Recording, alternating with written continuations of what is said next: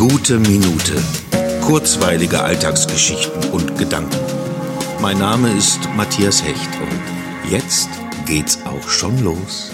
Es ist 19.30 Uhr und ich bin zu Hause. Soweit ja gar nicht ungewöhnlich. Um die Zeit bin ich im Moment meistens zu Hause. Aber, und das ist das Spezielle, ich hatte heute eine Premiere im Theater. Normalerweise würde die jetzt erst losgehen und danach würde man noch wunderbar gemeinsam feiern. Aber in dieser Zeit eben nicht. Da spielt man für eine Kamera ohne Publikum, ohne Applaus und ohne schöne Gespräche Gespräche im Anschluss. So merkwürdig und traurig das auch ist, das Stück ist raus, die Arbeit ist geschafft, und nun wird das gute Stück schön verpackt und eingelagert. Und dann, wenn es wieder geht, dann machen wir das einfach nochmal, als wäre es das erste Mal. Mit allem Drum und Dran, mit allem Pipapo, Schnick und Schnack und vor allem für euch, unserem schwer vermissten Publikum.